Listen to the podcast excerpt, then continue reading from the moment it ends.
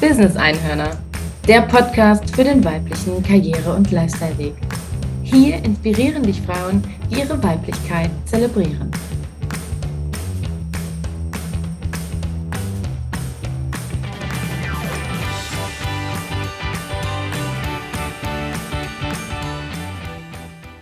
Herzlich willkommen zum Podcast Business Einhörner. Ich bin Katharina Lages-Willner, die Gründerin von Heartbrain Consulting.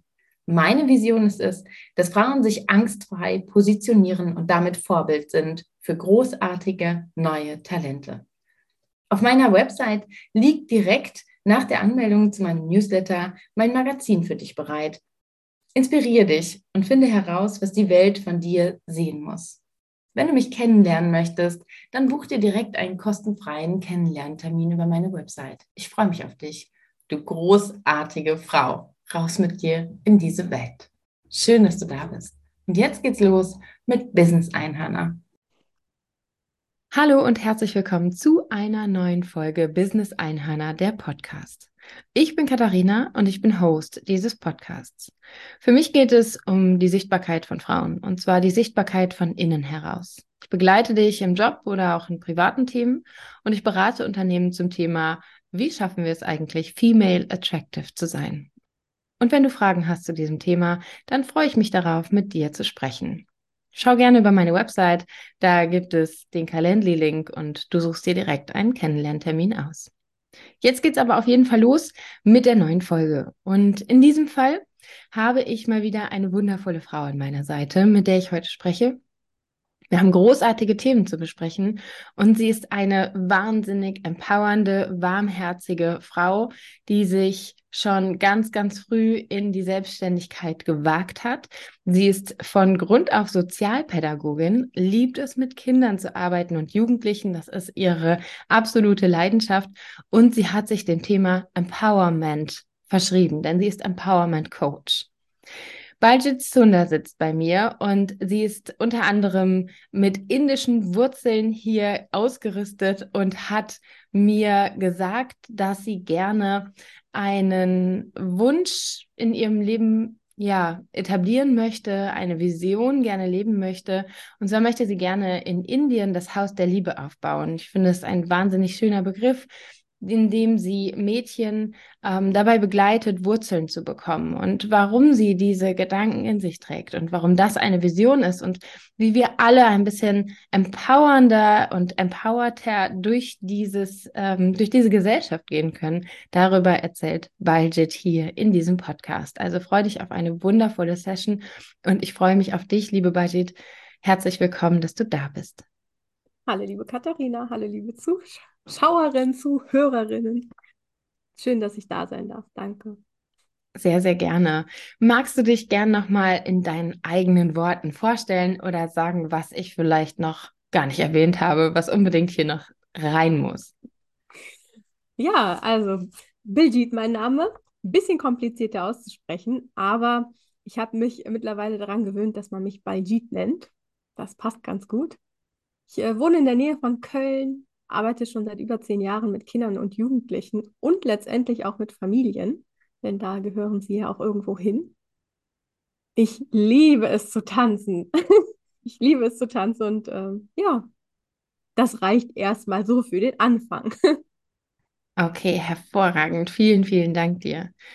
Ich habe eine Frage an dich ganz zu Beginn und das ist so eine ganz zentrale Frage hier in diesem Podcast und ich glaube, sie führt uns sehr, sehr schön auch zu den Elementen, ähm, ja, die, die dich auch ausmachen und warum du dein Business aufgebaut hast. Ähm, es wird gleich oder es geht hier immer wieder um Steine, die dir auf dem Weg begegnen und die dich im ersten Augenblick ja auch so ein bisschen daran hindern, weiterzulaufen und so im Rückblick, also wenn du jetzt so in den Rückspiegel schaust, aber am Ende die Steine waren, die dir gezeigt haben, hey cool, da gibt es noch mehr Wege und ich habe irgendwie mehr daraus gemacht. Äh, kennst du diese Situation und ist das was, was du in deinem Leben auch häufiger findest? Definitiv. Also diese Steine, die gab es zu Genüge und gibt es auch in der Zukunft noch, denn so funktioniert das Leben, habe ich lange nicht verstanden. Und ja, einer der krassesten Steine äh, ist tatsächlich die Herkunft von mir.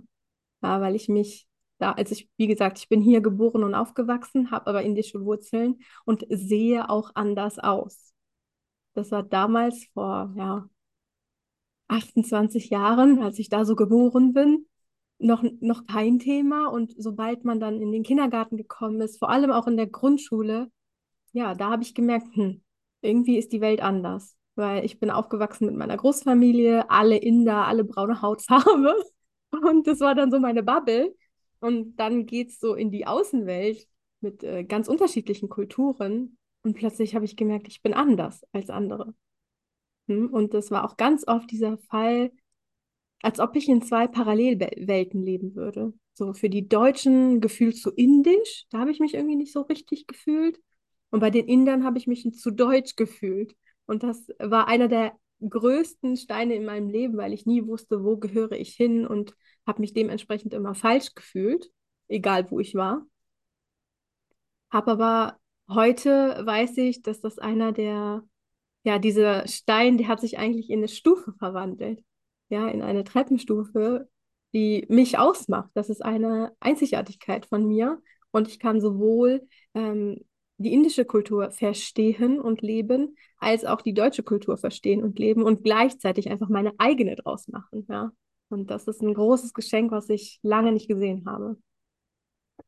Und ich finde, du, du gibst damit so unfassbar viel Mut raus und so, so viel, ähm, ja, irgendwie vielleicht auch so ein bisschen Leichtigkeit in beide Seiten, ja, weil es ist natürlich, es ist unfassbar schwer zu verstehen. Ich würde sagen, ähm, aus einer anderen Kultur heraus die deutsche Kultur zu verstehen, ist wahnsinnig schwer. Sie ist sehr hart, sie ist sehr faktengetrieben, sie ist sehr, ähm, ja, wirklich sehr, sehr, sehr klar. Die Sprache ist sehr deutlich. Ähm, wenn wir ein Problem haben, dann wird das hier gnadenlos angesprochen und ähm, das nimmt man sich irgendwie auch raus. Und was ich viel gelernt habe, einfach auch so durch, durch das durch Beschäftigung einfach so, wie Menschen sind, ja, und wie wir alle unterschiedlich sein dürfen, ähm, nach Kulturen, aber auch in Kulturen, wie wir unterschiedlich sein dürfen, ähm, dass es einfach nicht nur, also dass das nicht überall so ist und dass es einfach auch manchmal sehr, sehr hart ist und sehr schwer ist. Und es ist ja für viele von uns auch schon wahnsinnig schwer. Ähm, für sehr viele Frauen ist es wahnsinnig schwer, wie, wie faktisch das hier getrieben ist, wie sehr starr und hart die Strukturen sind. Und ähm, da glaube ich, ist es ein, ein, auch ein zusätzlich wahnsinniges Geschenk, nicht nur diese eine Seite zu kennen, sondern auch die andere Seite zu kennen und da wieder zu sagen, hey, also Leute, ich weiß auch, das geht anders, ne? Also man kommt auch über die Steine, wenn man das nicht so macht, wie ihr das hier macht. Ähm, und ich zeige euch das mal und ich nehme da einfach mal meinen eigenen Weg raus. Und ich habe das Gefühl, dass du vor allem damit unfassbar viel Mut einfach nach außen rausgibst. So diese beiden mh, hm, Herzen, die da auch in deiner Brust vielleicht sind oder auch so diese, diese beiden ähm, Elemente, die du kennenlernen durftest, oder da sind mit Sicherheit noch tausend mehr, aber äh, diese, die so sichtbar sind in dem Fall, ähm, ja, zu vereinen und einfach gar nicht zu sagen, so ich muss die eine oder die andere Seite, sondern ich mache einfach mein eigenes Ding da draus, ja. Das finde ich ganz, ganz großartig.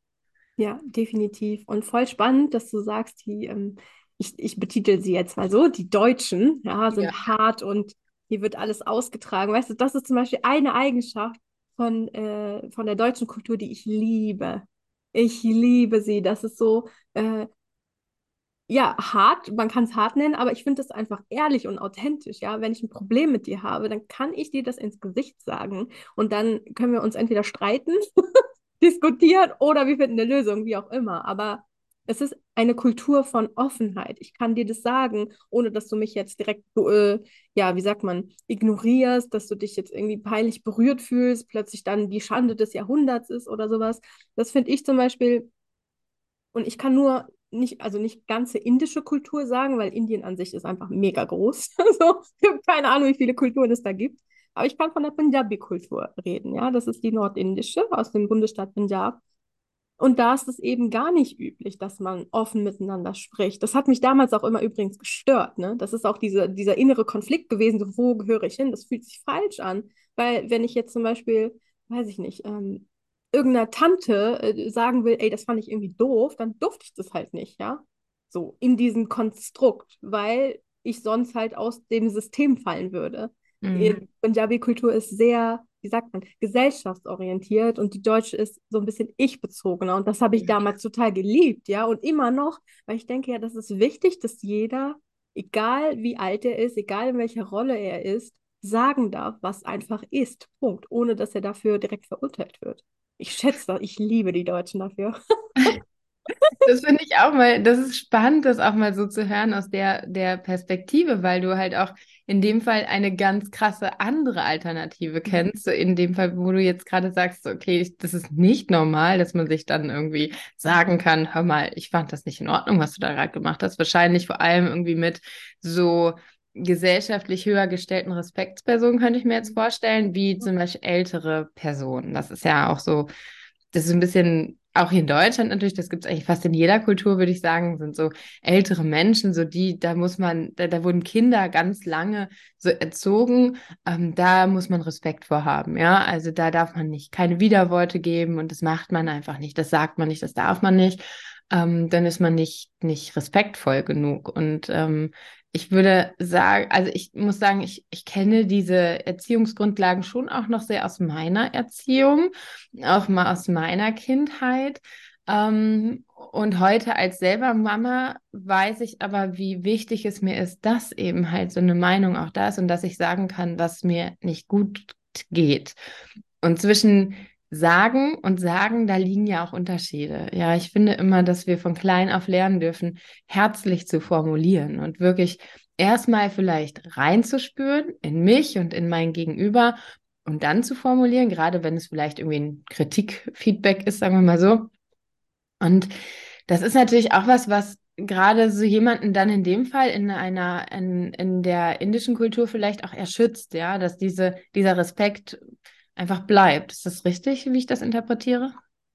Definitiv. Ja, weißt du, ich habe mich auch schon ganz oft gefragt, so, wieso ist das da so? Ich meine, es ist natürlich, Kultur bringt ja auch Sicherheit, ja, den Menschen. So nach dem Motto, okay, wenn die Hackordnung fest ist, dann weiß jeder, wo er ist. Es gibt ja auch Sicherheit. Man muss nicht immer wieder überlegen, mache ich, mache ich nicht, sondern es ist einfach klar, ja. Und gleichzeitig glaube ich genau das, was du gesagt hast, Kritik und es muss ja noch nicht mal Kritik sein, weil, weißt du, wenn es mir nicht gut geht mit irgendeinem Verhalten von dir, dann ist es ja nur meine Wahrnehmung in dem Moment. Das muss, das muss ja noch nicht mhm. mal deine Intention gewesen sein, mich zu verletzen oder so. Es ist ja nur meine Wahrnehmung, nur mein Gefühl erstmal, was da sein darf.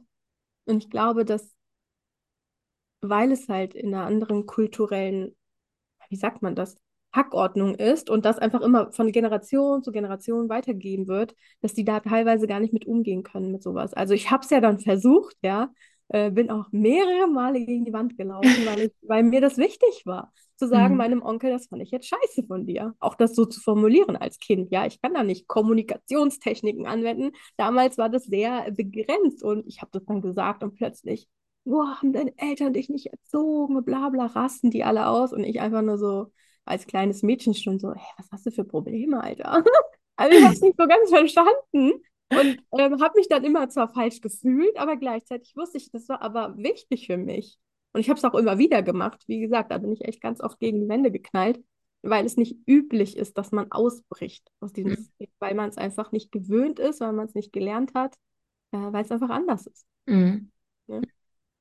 Ich kann das gut nachvollziehen. Ich würde wirklich auch sagen, dass wir schon auch Tendenzen in unserer Gesellschaft haben, die auch sehr ähnlich sind, gerade die mit Kindern ähnlich umgehen. Ne? Wir erwarten immer, dass Kinder uns, ja, ich sag mal, liebevoll sehr hörig sind, ja, und, und das tun, was wir als Erwachsene von ihnen erwarten.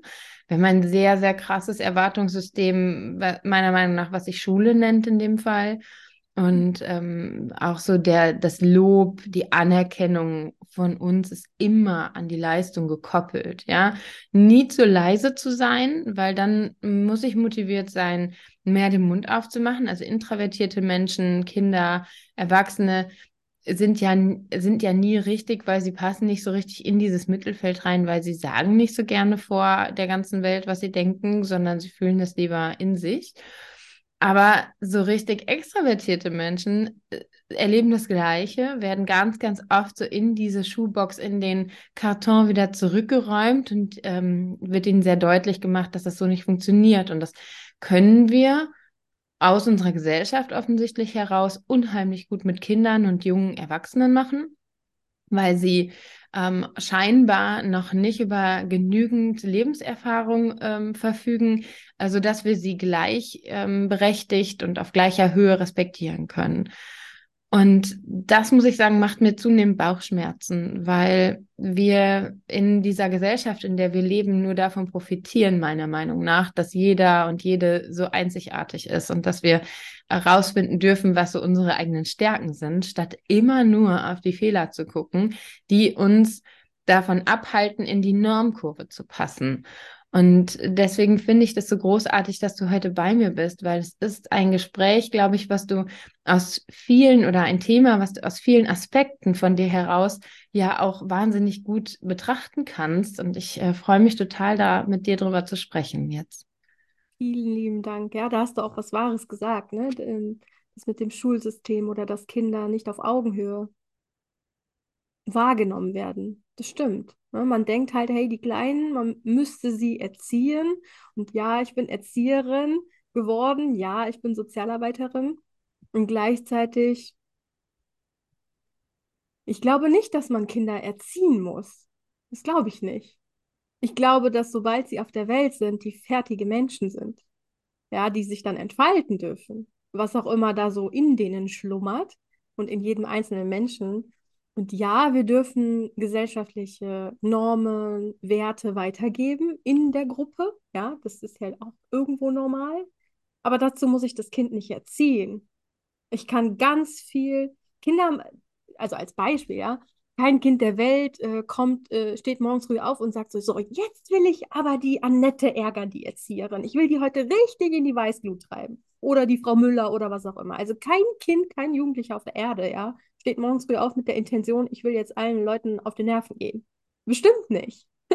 Sondern die tun das, weil sie es nicht besser wissen. Weil sie es weil es in sich nicht geklärt kriegen. Woher auch? Wer, äh, wer erzählt denn unseren jungen Menschen, unserer ja, Zukunftsgesellschaft, wie man mit Gefühlen umgeht? Wer äh, zeigt denen denn Möglichkeiten auf, wie, ja, wie man Wut äußern kann, ohne dass es zerstörerisch ist? Oder direkt abgelehnt wird. Wie zeigt man denn den Jungs, ist es okay, dass du weinen darfst? Wie darf man den Mädchen sagen, du darfst definitiv Grenzen setzen, wenn du das willst und auch sehr deutlich? Und all diese Sachen werden nicht vermittelt. Und dann wundern wir uns, warum, wieso, weshalb Kinder, Jugendliche, ich sag mal in Anführungszeichen, austitschen. Hey, das ist das Normalste der Welt. Ich würde durchdrehen.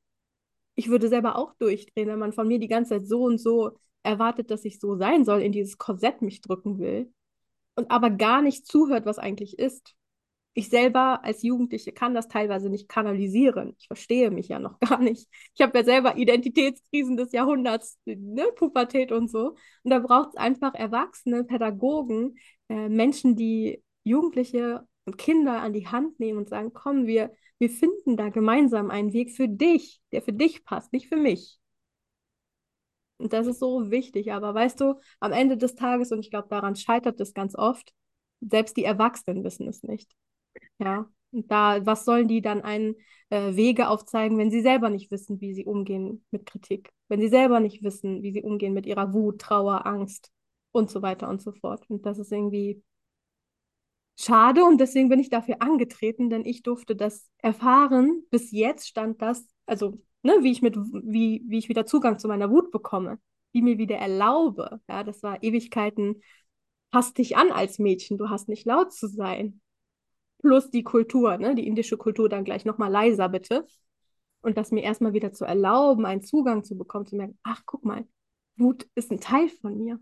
Das ist nichts Schlimmes. Das ist totale Lebensenergie. Hallo? Warum sollte ich die abkapseln von mir? Und all das durfte ich jetzt so die letzten Jahre für mich entdecken und lernen, ganz spielerisch. Und das, was ich bis jetzt mitgenommen habe, möchte ich unbedingt teilen, weil es befreit einfach, dass du sein darfst, wie du bist. Punkt. Und das ist so, so so kraftvoll, was du sagst. Und auch, also ich habe gerade die ganze Zeit schon genickt, weil da, das ist genau der Weg. Und du sagst so, wie soll es denn funktionieren? Wie sollen wir das den Kindern zeigen, wenn die Erwachsenen das noch nicht mal wissen? Und ich würde ganz klar sagen, das ist ja ein Fehler, den wir im Zweifel nicht mehr wieder gut machen können, weil wir ihn durchs Leben schleppen. Ja, wenn wir das niemals ähm, schaffen, wieder aufzuholen. Das heißt, wir werden als Kinder nicht wahrgenommen. Wir haben als Kinder die Lasten unserer Eltern zu tragen. Wir werden als Kinder nicht als die gesehen, die wir sind. Wir werden nicht in unserem Potenzial gefördert, sondern wir werden eher in die, in den, in die äh, Fehlerstruktur eingewiesen. Wir werden nicht ermutigt, uns selbst zu plakatieren, sondern wir werden eher dazu eingeschränkt, nicht so viel oder nicht so wild zu sein oder eben nicht so weiblich, nicht so mädchenhaft, nicht so kreativ, ja. Mm, und, und das trägt sich ja durch das gesamte Leben. Also mit den Erwachsenen, mit denen wir es heute zu tun haben, auch uns eingeschlossen, selbstverständlich. Ähm, ja, das sind alles ehemalige Kinder gewesen und die tragen immer noch genau diese Erziehungsfehler, dieses Thema, okay, wir erziehen dich und wie du schon sagst, ich glaube nicht, dass das braucht, dem würde ich zustimmen. Was wir brauchen, ist Begleitung und auch vielleicht, ähm, ja, und vor allem einfach so dieses Dasein, ja, aufgeschlossen sein.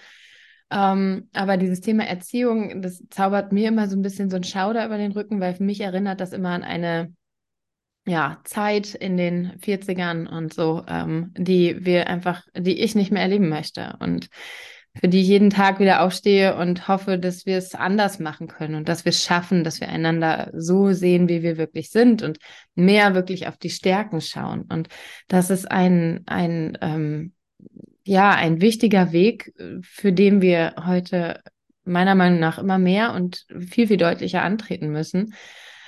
Ähm, und du sprichst so ein ganz wichtiges Thema an, nämlich die Wut. Hm. Und ich glaube, du kennst das wahrscheinlich wahnsinnig gut auch, denn ähm, es gibt so eine Gruppe unserer Gesellschaft und das sind Kinder und Jugendliche, würde ich fast sagen, gerade in der Pubertät, hast du auch schon gerade angesprochen. Ähm, da ist es, da sind diese Limitierungen noch nicht so eingeprägt. Da ist das noch nicht so, der Käfig ist noch nicht zu, da kann man immer noch mal raus. Und ähm, dann kommt Wut immer wieder zum Vorschein. Ich kenne das von mir früher. Ich hatte auch unfassbar viel Wut in mir und ich würde lügen, wenn ich das heute ähm, alles abgelegt hätte. Das ist natürlich nicht der Fall.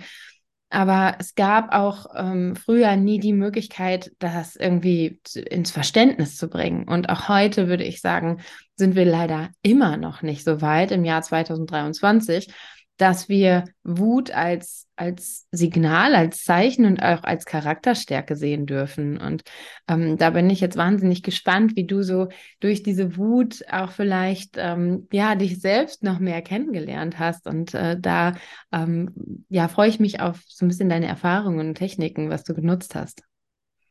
Ja, sehr gerne. Ach, die liebe alte Wut. Ich habe auch ganz viel in mir getragen durch dieses, was ich am Anfang gesagt habe. Ich habe mich immer falsch gefühlt, ja, und hatte immer das Gefühl, ich müsste mich rechtfertigen vor jeweils der deutschen Gruppe oder der indischen Gruppe. Und wenn ich die Inder angesprochen habe, das gefällt mir nicht, da habe ich da die Klatsche abgeholt, ja. Und wenn ich bei den Deutschen, weiß ich nicht, gesagt habe, ja, nee, ich gehe nicht feiern oder ich gehe nicht trinken, ist halt nicht meins, äh, auch direkt komisch angeguckt zu werden. Also ich habe ganz viel Wut in mir gehabt. Ja, und ich überlege gerade, ich habe den Zugang tatsächlich über äh, meine Coaching-Ausbildung gefunden, wo ich zum ersten Mal verstanden habe, und nicht nur verstanden im Kopf, sondern es ist in mein Herz gesickert. Ich habe es gefühlt. Gefühle sind ein Teil von mir ich bin nicht das Gefühl, sondern Gefühle ist ein Teil von mir. Und das Leben ist, äh, das hat damals hier meine, meine Coaches haben immer gesagt, dass die Gefühle sind wie ein Blumenstrauß. Okay? Du hast äh, die Freude, du hast äh, die, diesen Flow-Zustand, du hast die absolute Ekstase, ja, und du hast aber auch Trauer, Angst, Hilflosigkeit, Wut, alles. Alles ist ein Teil vom Leben. Zu dem Zeitpunkt ähm, also am Anfang der Ausbildung habe ich mir gedacht, mhm, mhm, interessant. Aber ich will sie ja nicht mehr haben. Wie kriege ich die weg? Ja? Muss ich mal ehrlich gestehen. Und dann bin ich diese Reise gegangen und habe gemerkt, ja, Moment mal, die haben ja eigentlich recht, weil ich meine, was wäre denn, wenn ich in meinem Leben rückblickend immer nur glücklich gewesen wäre? Was wäre denn, wenn ich nie Angst gehabt hätte? Was wäre denn, wenn alles Friede, Freude, Eierkuchen wäre? Oh mein Gott. Und dann hat es mir gedämmert. Krass, ich wäre nicht die Frau geworden, die ich heute bin. Und dann ging so in meinem Gehirn so, so Explosion. Ja, ach ja, stimmt. Das ist ja eigentlich was Gutes. Plötzlich war das Labeling anders auf die Gefühle. Und dann war so ein bisschen die Frage, ja, wie komme ich denn jetzt da dran? Weil keiner konnte es mir ja zu dem Zeitpunkt erklären oder in der Vergangenheit. Ja, und dann habe ich wie so ein Kind, was so super neugierig ist, ja, und äh, forschend, dann habe ich geguckt, okay, was kann man denn so machen? Und ich habe dann Wutübungen entdeckt. Ja, das habe ich von einer guten Freundin mitbekommen. Die meinte, mach mal Wutübungen. Ich so, was? Was ist das denn bitte? Und sie meinte, du nimmst ein Kissen als Beispiel einfach nur, ne? Äh, und schreist da volle, volles Rohr rein. Ich so, äh, hä? Voll komisch. Aber sie so, ja, voll komisch. Vielleicht kommst du dir auch dumm vor, aber mach das einfach mal. Und ich habe es dann einfach ausprobiert, weil mein Gehirn so, nee, das kannst du nicht machen, du darfst das nicht machen, das ist nicht normal. Und mein Gefühl so, naja, ist einfach mal ausprobieren, was soll denn schon schiefgehen? Und ich habe es gemacht. In dem Moment, als ich wirklich wütend war, denn äh, vielleicht kennst du das, bei mir ist es so, wenn ich wütend bin, dann ist die geballte Energie gefühlt in der Brustgegend und mir wird sehr warm und mein Puls, äh, ich spüre meinen Puls an meiner Pulsader, ja, so äußert sich Wut bei mir und ich habe angefangen, in dieses Kissen zu schreien und plötzlich war diese Energie aus meinem System raus. Ja, dieses raus aus meinem System, das hat mir total geholfen. Was ich dann halt noch hinzugefügt habe, das Schreien alleine ist auch super anstrengend für die Stimmbänder, habe ich dann gemerkt.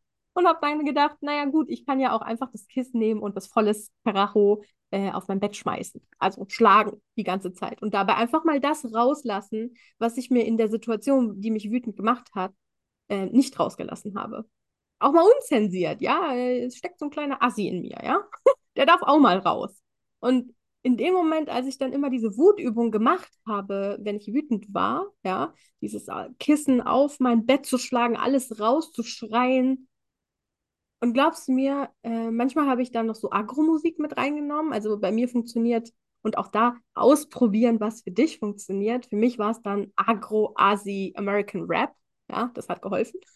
Und drei Minuten lang, bis dieses Lied vorbei war oder dieser, dieser Rap vorbei war, so lange kannst du gar nicht schreien, so lange kannst du gar nicht in dieser Energie bleiben. Wutenergie ist nämlich unglaublich anstrengend für das System. Und in dem Moment, ja, nach drei Minuten, dann ha habe ich mich echt gereinigt gefühlt. Es war raus aus meinem System, dieser Druck an, auf der Brust und all das, das war nicht mehr da. Und jetzt konnte ich mich fragen, was genau hat mich denn eigentlich wütend gemacht? Weil es ist ja ein Best für mich habe ich dann erkannt, Wut hat ganz oft was mit Grenzüberschreitung zu tun. Wann ist irgendjemand über meine Grenze gegangen? Was genau hat mich gestört? Und Wut ist eigentlich mega geil, weil dann habe ich verstanden, ach guck mal, immer wenn die Wut kommt, dann heißt das, jemand hat meine Grenze überschritten und ich darf mich abgrenzen. Also so nach dem Motto Signal, Signal, du darfst dich um dich selber kümmern. Habe ich gedacht, ist das, ist das cool von unserem System? Dass dieses System Wut, ja, dass wir jeder Mensch Wut in sich trägt und das sozusagen wie, wie so ein äh, Leit, Leitweg ist, was dir selber gut tut. Und ja, so habe ich dann so ein bisschen die Wutenergie für mich entdeckt und auch wie ich damit umgehen kann. Und natürlich gehe ich dann später zu diesen Menschen hin, die äh, gegen, also über meine Grenze gegangen sind, auch nicht wissentlich. Ne? Jeder macht ja, jedes Verhalten von einem Menschen hat ja auch einen bestimmten Grund. Und dann kann ich sehr klar, aber auch sehr deutlich formulieren, so und so habe ich mich gerade gefühlt. Fürs nächste Mal möchte ich das gerne so und so. Und plötzlich äh, dreht sich alles. Also die Wut, diese Stol dieser Stolperstein Wut, ist plötzlich eine Treppe zu mir selber ich kann mich besser erkennen, ich kann mich besser fühlen, ich verstehe mich viel besser und kann das auch klar kommunizieren. Also das war für mich ein absoluter Game Changer.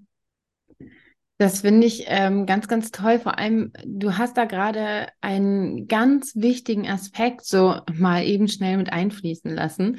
Äh, den möchte ich auf jeden Fall nochmal highlighten, denn diese Wut rauszulassen und ich glaube, in ein Kissen zu schlagen, diese Wut zu spüren und auch mal so zuzulassen das mal auszukosten auch, wie du schon gesagt hast, so probier mal drei Minuten lang, vier Minuten lang richtig in dieser Wut zu bleiben, das ist wahnsinnig anstrengend und das auch mal zu spüren, wie fertig der Körper sein darf von so einer Wut auch, von diesem ganzen, von dieser starken Energie, die in dir ist.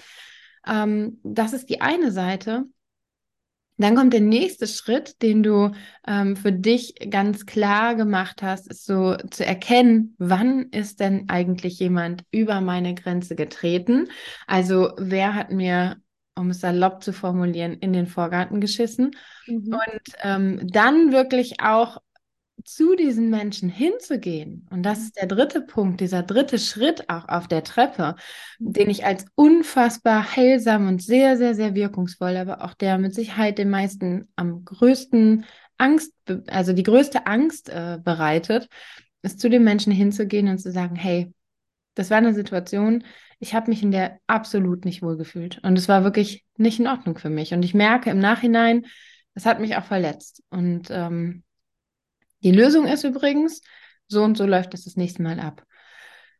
Das ist ja ein wahnsinnig wertschätzendes Gespräch in dem Moment und das ist auch mit Sicherheit wertvoll für den anderen, für die andere, aber diesen Mut aufzubringen, genau dahin zu gehen und genau das zu sagen, das ist mit Sicherheit oder das ist für die meisten ja wahnsinnig schwer.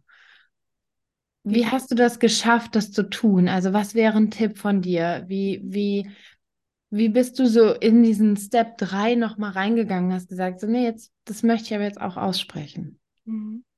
Sprichst auf jeden Fall was Wichtiges an. Äh, ich hatte unglaublich viel Angst. Immer egal welches Gespräch das war, ob es die Vorgesetzte war, ob es meine Familie war, ob es eine Freundin war, das auszusprechen, hat mich unglaublich viel Überwindung gekostet, weil auch da, was ich erzählt habe, ich habe es ja in der Vergangenheit mal versucht, so mit meinem Onkel und so, und da kam ja nicht unbedingt gutes Feedback, ja, also meine, meine Referenzerfahrung war nicht positiv, wenn ich das ausspreche, was ich eigentlich will. Wie ich das geschafft habe, also ich kann nur sagen, lieber Mensch, der hier gerade zuhört, Schritt für Schritt. Du musst nicht sofort jeden deine Meinung geigen. Du musst nicht sofort deine Grenzen aufzeigen. Du darfst dir erlauben, die Zeit zu brauchen, die es braucht, damit du, und das ist der allerwichtigste Schritt, einen Zugang zu deiner Wut hast. Weil wenn du das nicht hast, kannst du die anderen Schritte gleich vergessen, weil da wird nichts bei rumkommen. Ja, wie, wie oft ist das so, dass du wütend bist und dann direkt zu dem anderen gehst und sagst, das war jetzt irgendwie blöd und da, da, da, da, dann sind wir sehr anklagend, du, du, du. Äh, in wie vielen Fällen ist das bitte gut gegangen? Also ich bin jetzt mal so, äh, so, äh, wie sagt man, verallgemeinern und sage, in 0%, ja, geht das gut. In der Regel äh, steigert sich das. Ja.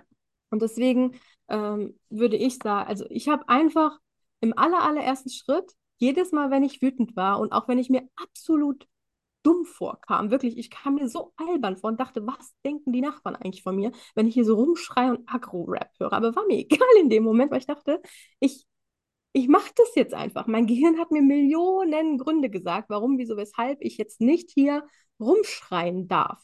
Ja, warum ich diese Wutübung nicht machen darf. Und irgendwas in mir hat gesagt, ey, ganz ehrlich, du hast es ja jahrelang mal anders versucht, nämlich mit der Unterdrückung.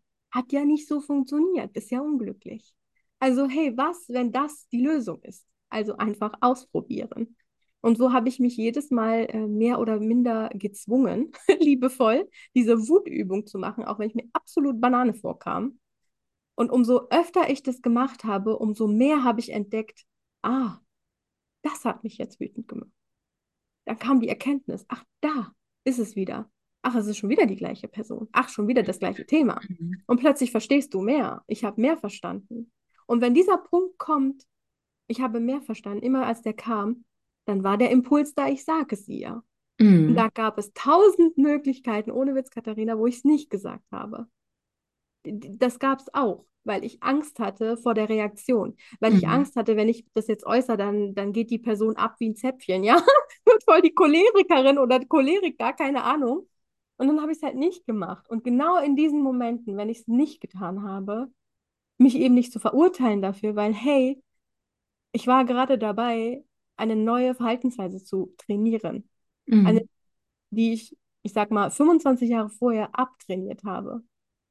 Und das ist vollkommen okay, dass ich beim ersten Mal, wo ich jetzt meinem Chef mal meine Grenze aufzeigen will oder meiner Freundin oder wem auch immer, dass ich das erstmal nicht tue. Es ist okay. Es ist nicht das Ziel von jetzt auf 100 Prozent, ja, sondern Schritt für Schritt. Dann hast du erstmal die Wutübung gemacht. Reicht. Ist cool. Kannst du dich feiern für. Dann hast du gemerkt, ah, okay, das ist das Thema. Feier dich. Musst du immer noch nichts erzählen und auch nichts sagen.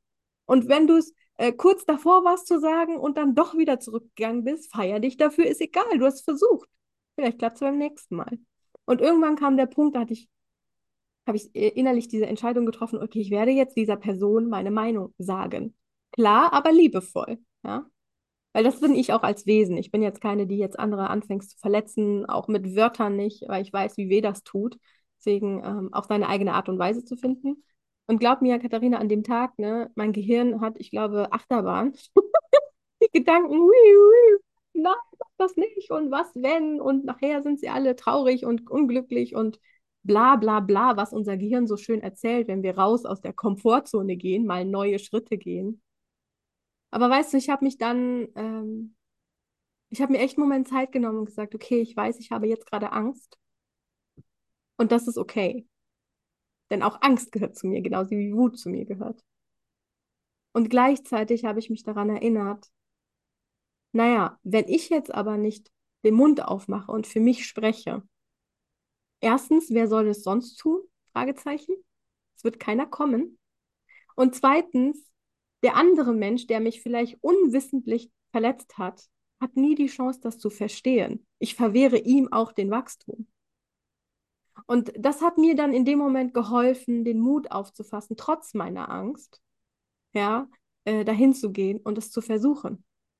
Ah, mega. Das ist so, so groß, auch was du gerade sagst, ja. Also dadurch, dass du wertschätzende Worte dem oder der anderen gegenüber findest, hat die oder der auch die Chance zu wachsen. Und das ist etwas, was wir nicht außer Acht lassen dürfen. Was mir ähm, noch im Kopf ist, ähm, das würde ich gerne teilen, ist auch nochmal die Variante, vielleicht zwischen dem, ich ähm, ja, gebe diese Informationen an die Person raus, ähm, für dich den Weg des Schreibens zu suchen und einfach, ähm, ja, als Zuhörerin möchte ich dir nochmal den Impuls geben, auch gerne zu schreiben. Ich nutze das unfassbar gerne bei meinen Klientinnen, ähm, dass ich sie immer wieder ermutige, das aufzuschreiben und jeden Morgen einmal kurz so reinzuschreiben, okay, was was ist denn eigentlich so mein, mein Ziel heute? Wo möchte ich vielleicht hin? Was sind so Themen? Vielleicht, was waren auch so, sind auch so Fragen, mit denen ich aufgewacht bin?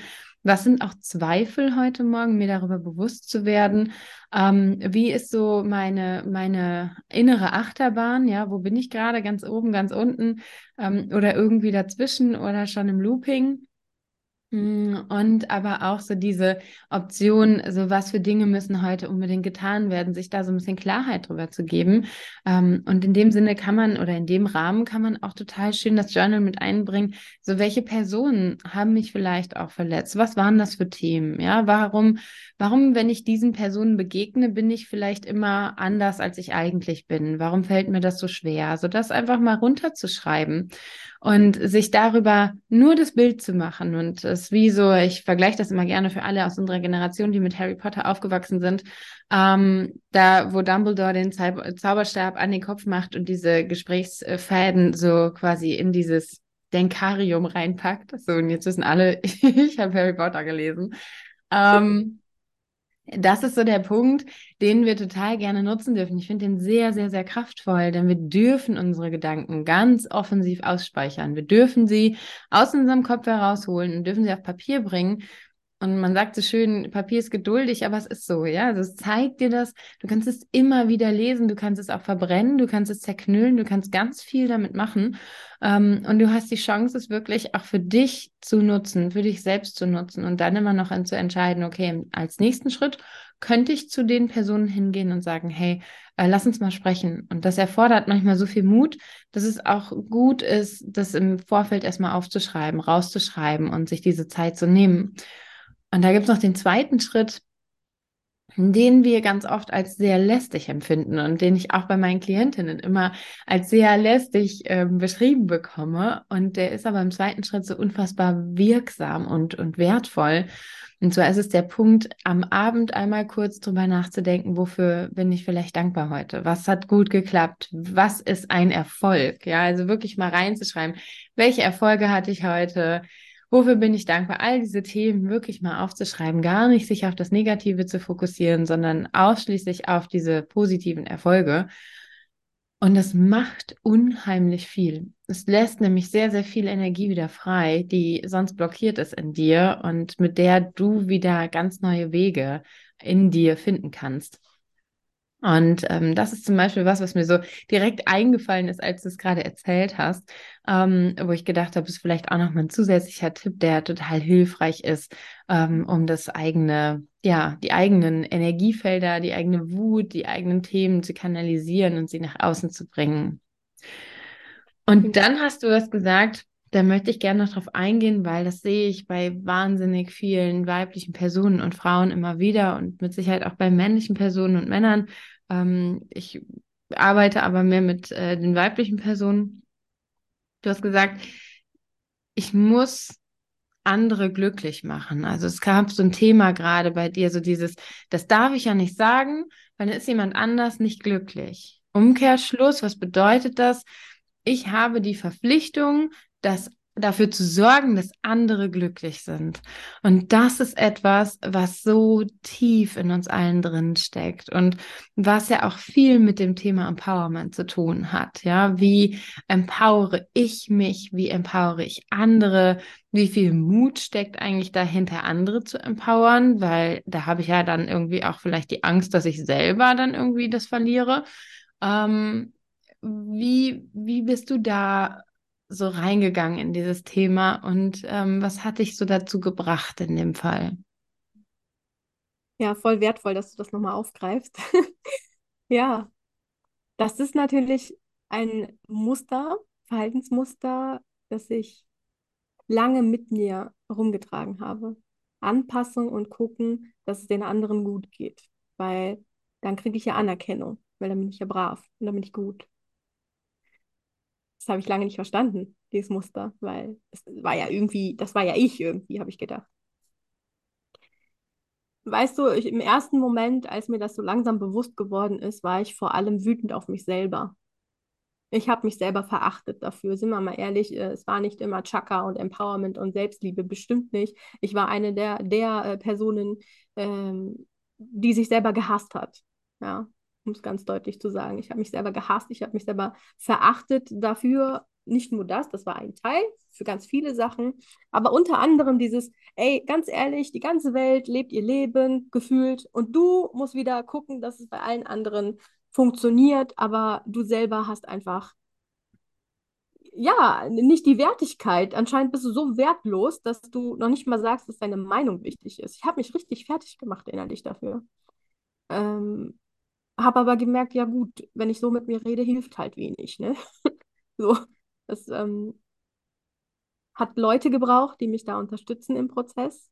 Ich habe unglaublich wertvolles, ein unglaublich wertvolles Netzwerk. Ich habe unglaublich tolle Menschen in meinem Umfeld plötzlich gehabt, die mich da unterstützen, auch immer wieder zu zeigen, ey, guck mal, jetzt ist gerade das Muster wieder drin. Ne? Und ähm, achtest du gut auf dich selber? Du auch, was, was du gerne möchtest? Denn ich habe ganz oft gedacht, meine Meinung ist nicht wichtig. Ich bin nicht wichtig. Was für meine Meinung? Ich bin nicht wichtig, habe ich gedacht. Und da sind wir wieder beim Thema Glaubenssatzarbeit. Ja, das ist auch ganz tief einer meiner Kernglaubenssätze, die mich immer wieder blockiert haben und auch heute noch tun, ja, ist, ähm, ich bin nicht gut genug. Den habe ich dann erstmal entdeckt. Das war ja auch erstmal ein Akt, den herauszufinden, so dass das immer wieder im Alltag kommt und mich hindert, meine Meinung zu sagen dieser Glaubenssatz, der hindert mich, äh, in diesen Konflikt zu gehen. Oder, oder, oder, ja. Das, äh, dass der ganz tief sitzt und da bin ich für Byron Katie unglaublich dankbar für The Work. Kann ich jedem nur ans Herz legen. Denn die Frage, ähm, sie stellt ja vier wundervolle Fragen und ähm, um da einfach in der Glaubenssatzarbeit echt einen Shift hinzukriegen. Und die allererste Frage war, ist das wahr, was ich da eigentlich denke? Und ich bin auch ein Riesenfan von Schreiben. Also ähm, das ist auch nochmal gut, dass du das gesagt hast, Katharina. Denn wenn du anfängst zu schreiben, ist es raus, auch da raus aus deinem System. Und sobald es raus aus deinem System ist, kann dein Gehirn viel besser sortieren. Es ist nicht in deinem Gehirn und du bist so Matsche im Kopf, weil du gar nicht mehr die Verbindungen siehst, sondern es ist auf, es ist auf dem Papier und du kannst gucken und ordnen. Und ich habe dann angefangen, diesen Satz zu schreiben, ich bin nicht gut genug. Und habe mir die Frage gestellt, ist der wahr?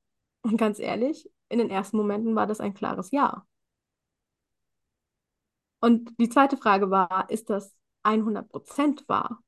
So nach dem Motto 365 Tage, 12 Monate, 24 Stunden, immer, immer, immer.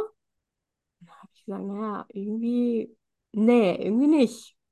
Weil, ja, nee, einfach nee, 100% nicht. Dritte Frage war dann, ähm, wie fühlst du dich mit diesen Gedanken? Und dann kam ganz schnell, ich bin wütend auf mich selber, ich fühle mich wertlos, ich fühle mich ähm, ekelhaft, ich fühl, ich bin traurig darüber, dass ich so einen Satz in mir habe und das mich so gefühlt auch total runterzieht, mich klein macht und ich hasse es, dass ich nicht das Leben leben kann, was eigentlich, was ich mir wünsche, weil jedes Mal ich mich selber blockiere und bremse. Die vierte Frage, was denn, wenn du diesen Gedanken gar nicht mehr denken könntest? Mal angenommen, der wäre weg. Und dann war ganz schnell dieses, oh, ich bin frei, ich darf sein, wie ich bin und alles ist cool, alles ist in ähm, Verbindung. Ja, und dann mal einfach das krasse Gegenteil zu nehmen. Nicht, ich bin nicht gut genug, sondern ich bin gut genug und dafür dann Beispiele zu finden. Oh, Katharina, mein Gehirn hat sowas von mit mir, also da war sowas von Error, Error, Error, weil der so tief drinne saß. Mir sind noch nicht mal Beispiele eingefallen, warum ich denn gut genug bin. Boah, und das hat mich so gewurmt, dann habe ich erstmal wieder meine Wutübungen gemacht und so. das war ein Prozess für sich. Aber trotzdem zu sagen, ich bleibe. Ich will jetzt zumindest drei Beispiele finden. Und plötzlich hat sich das geöffnet und ich bin gut genug für meine Eltern. Ich bin gut genug für meine Familie.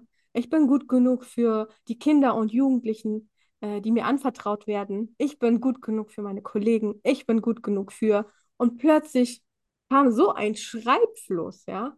Boah, krass was? Da gibt ja Millionen Beispiele und ich habe Seite für Seite, Seite für Seite vollgeschrieben. Also wer das noch nicht kennt, Byron Katie The Work, unglaublich äh, kraftvoll. Und ja, und, ja. ja. Und du machst es ja auch mit, äh, also du hast dich auf Kinder und Jugendliche spezialisiert. Ja, du sagst, diese Arbeit hier, die ich erfahren durfte, ähm, die finde ich so wertvoll, die möchte ich auch mit Kindern und Jugendlichen teilen. Jetzt sind mit Sicherheit einige ZuhörerInnen dabei, die, die auch Kinder haben. Ist es was, was du jetzt gerade auch gesagt hast, diese Tipps, die ja so machtvoll sind, was du auch dann mit Kindern und mit, mit Jugendlichen, ja schon auch mit Kindern machst? Ja, definitiv.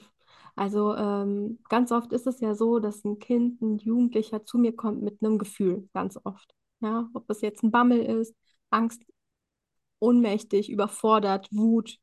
Ähm, und dann ist immer die Frage, okay, wie fühlst du dich?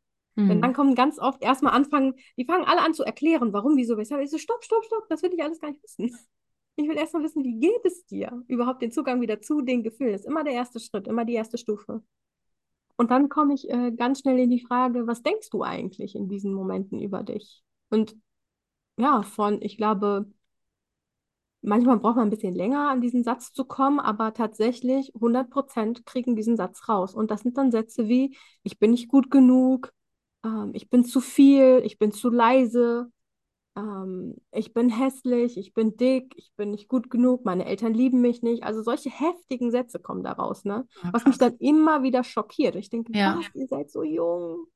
Ja, ich habe also ich habe auch gerade so, als du es gesagt hast, heißt so, boah, wie traurig ist das bitte? Das ist so diese wirklich Kinder, die ja einfach großartig sind, die jedes einzelne Kind für sich solche Gedanken schon in sich trägt. Das finde ich wirklich ähm, erschreckend, wirklich erschreckend. Ja, und so, weißt du, genau so sitze ich dann auch da. Mir fällt dann teilweise die Kinnlage runter, ja, äh, innerlich, natürlich nicht in dem Moment, aber ich denke mir so, und da habe ich für mich gespürt, okay, weißt du was, wer eigentlich da vor dir sitzt, das bist du Selbst. vor so und so vielen Jahren. Mhm. Du, das ist die kleine Jita, hat man mich da, äh, mein Spitzname ist Jita zu Hause. Das ist die kleine Jita, die da vorne sitzt. Und wenn du jetzt nicht etwas tust für diese Gita, dann wird dieser Mensch, der vor dir sitzt, genau den Schmerzensweg gehen, den du gehst. Und das willst du nicht für Hm. diesen Menschen. Weil es war so schmerzhaft. Es war so, ähm, ich bin dankbar dafür, für meinen Weg und für jeden Stolperstein, aber ich wünsche mir für kein Kind auf der Erde, das, äh, und auch für keinen Jugendlichen dieser Erde, für keinen Menschen dieser Erde, dass ein Mensch zehn Jahre lang, 15 Jahre lang den Glaubenssatz in sich trägt, ich bin nicht gut genug. Und damit sein Leben verpasst. Nicht Sachen tut, nicht Sachen sagt, die eigentlich dran sind. Das will ich nicht. Und von daher ähm, arbeite ich da direkt auch mit den Glaubenssätzen mit denen. Ja, ich sage dann auch, ja, hör mal, ist das eigentlich wahr? Und lass uns doch mal überlegen, äh, was für Situationen gab es denn, wo du mutig warst? Denn jede Situation, die uns zum Zweifeln bringt, die, die uns ängstlich stimmt, die uns wütend macht, ja, die gibt es. Aber es gibt genauso viele äh, Situationen, wo ein Kind, wo ein Jugendlicher einen mega krassen Erfolg hatte, wo es mutig war, wo es die Meinung gesagt hat, die es sagen wollte, wo es das getan hat, was das Her wo das Herz geschrien hat, das machst du jetzt. Ja, und dann äh, habe ich plötzlich strahlende Menschen vor mir. Und ich denke so, guck mal, beides ist Teil vom Leben. Die Frage ist halt nur, wie gehen wir und wie gehst du mit dir selber um, wenn es mal nicht so cool läuft? Das ist ja die Ah, Frage. mega schön. Und das ist so, so, so, so kraftvoll, was du gerade gesagt hast. Also ich äh, muss auch ganz klar sagen, mir, es hat mich schwer ähm, ergriffen, auch gerade. Ähm, allein die Reise dahin, ich kann das unheimlich gut nachvollziehen. Also ich ähm, habe selber ganz, ganz lange in diesen Glaubenssätzen gelebt und äh, es ist eine große und tiefe Arbeit, die rauszubekommen aus dem eigenen Kosmos. Ähm, und ich hätte mir so unfassbar gewünscht, als Kind und Jugendliche aufgefangen zu werden mit genau solchen Elementen, mit Workshops. Ähm, und äh, das ist eine so wichtige Arbeit, die du machst. Wir sind jetzt leider schon so gut wie am Ende von unserem Podcast, aber ich möchte unbedingt nochmal, dass, ähm, dass du mit deinen Worten beschreibst, wie kann man mit dir zusammenarbeiten, wie äh, kommt man in Workshops ähm, mit dir als Jugendliche, ähm, wie funktioniert das? Sag nochmal. Sehr gerne. Ja, schade, dass die Zeit schon vorbei ist. So verfliegt die Zeit, wenn man über Herzensthemen spricht. Verrückt. Absolut. Wir machen noch einen zweiten Podcast, würde ich sagen. Weiter rein. Danke, danke, danke. Ja, lieber Mensch, lieber Zuhörer, äh, Zuhörerin, ich liebe es, mit Kindern und Jugendlichen zu arbeiten und mache Empowerment-Trainings mit den Kindern und Jugendlichen. Momentan über die Schulen selbst und auch über externe Träger, wie von der Jugendhilfe halt, ne, die Caritas, Diakonie und solche großen Träger. Das heißt, äh, wenn hier Mamas zuhören und ihr, wenn ich euch berühren durfte heute oder wo ihr euch selber ertappt habt oder eure Kinder erkannt habt und sagt, ey, das ist wichtig, dann sehr, sehr gerne eine Mail an mich schreiben, info at Ihr könnt auch sehr, sehr gerne auf meine Website äh, mal stöbern, wer ich dann so bin. Da habe ich auch ein paar Insights von den Workshops an sich. Auch da ganz äh, simple Adresse beljitsunda.de.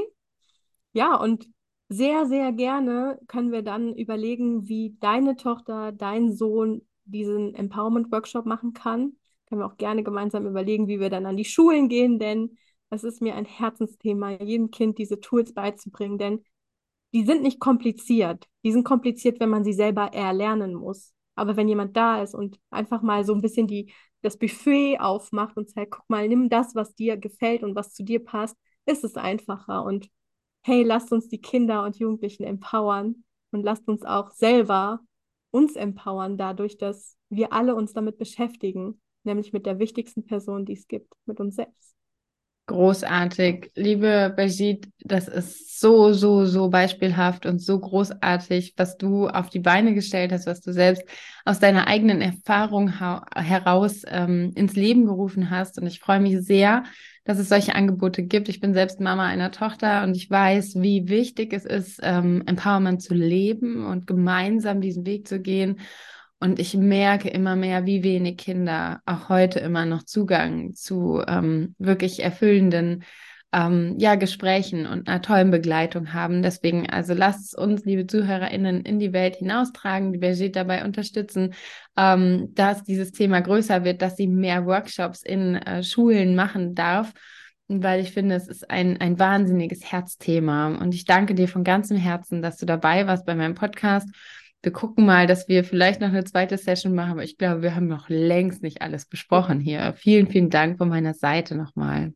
Ja, danke, dass ich hier sein durfte. Es war mir ein Fest. Mega cool hier. Sehr, sehr gerne.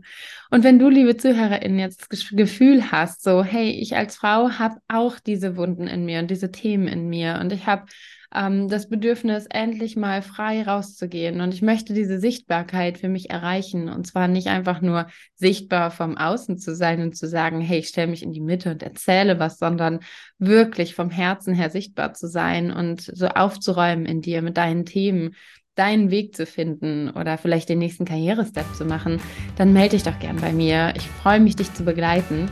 Du findest alle Infos zu mir in den Show Notes. Du kannst direkt auf meine Website klicken.